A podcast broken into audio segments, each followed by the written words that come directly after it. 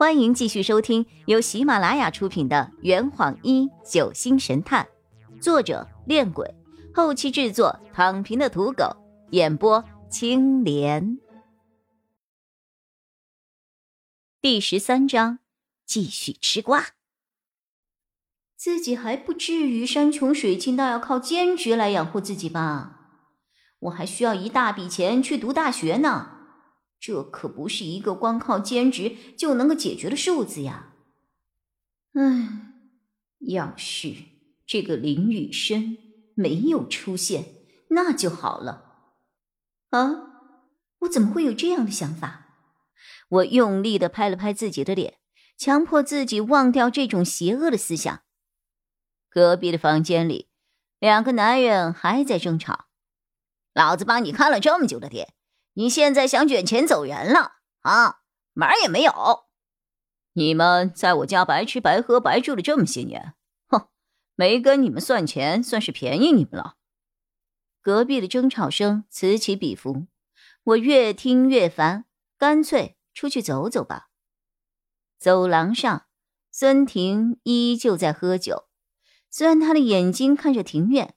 但心思却明显放在身后争吵的房间中，房内的对话在他的位置能够听得一清二楚。这个天天喝酒的男人似乎特别喜欢吃瓜，哪儿有事儿他都喜欢过去凑一耳朵。嗯嗯，我悄悄的走到他的身后，咳了两声，他似乎并没有被我吓到，甚至连头也没有回一下。妹子，你的脚步声太大了，他低声调侃着。是吗？我明明是轻手轻脚靠过来的呀。眼看自己被识破，我连忙转换了话题。偷听别人说话是很不道德的哦。跟你的脚步声相比，他们的声音还用得着？呃，嗯，用得着偷听吗？哈哈哈。他斜了我一眼，略带嫌弃的问着：“还有，你说话一定要那么大声吗？”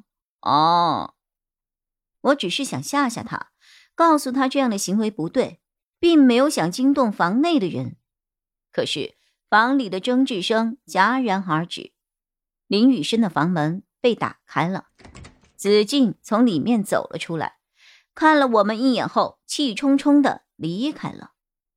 屋内，林雨生站在桌旁，默默的吸着烟，看都没有看我们一眼。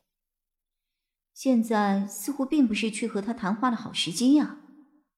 当我正在纠结要不要打招呼的时候，孙婷直接走了进去，并把房门给关上了。我愣愣的站在门外，屋里再次响起了交谈声，只是声音很小，在外面什么也听不到。原来他们俩认识呀！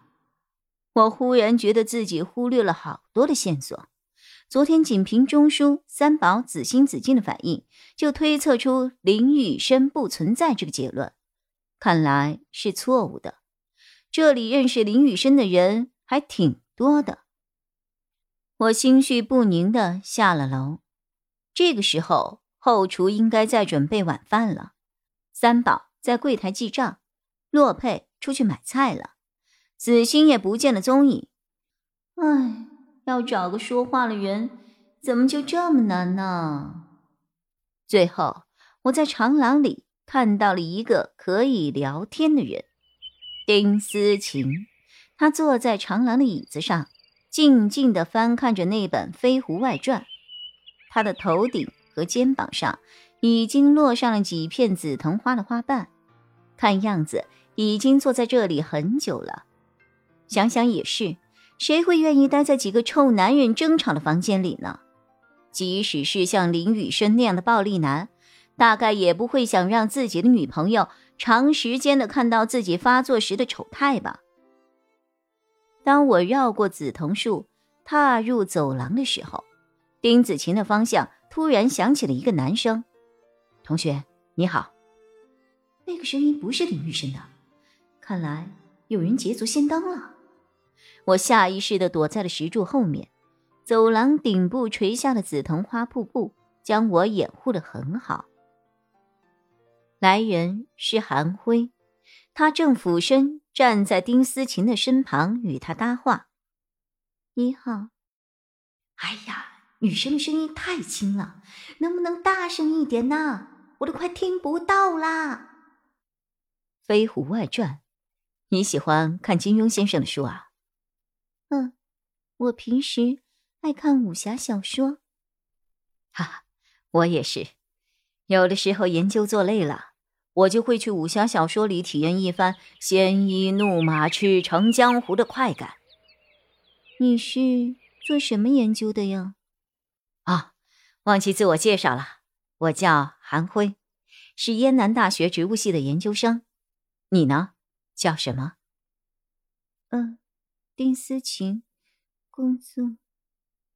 后面的这句话声音实在是太小了，我完全没有听清啊。拜托，女角儿，你声音能不能大一点？OK。化学系发展前景很大呀，没有你厉害呀，你都是研究生了。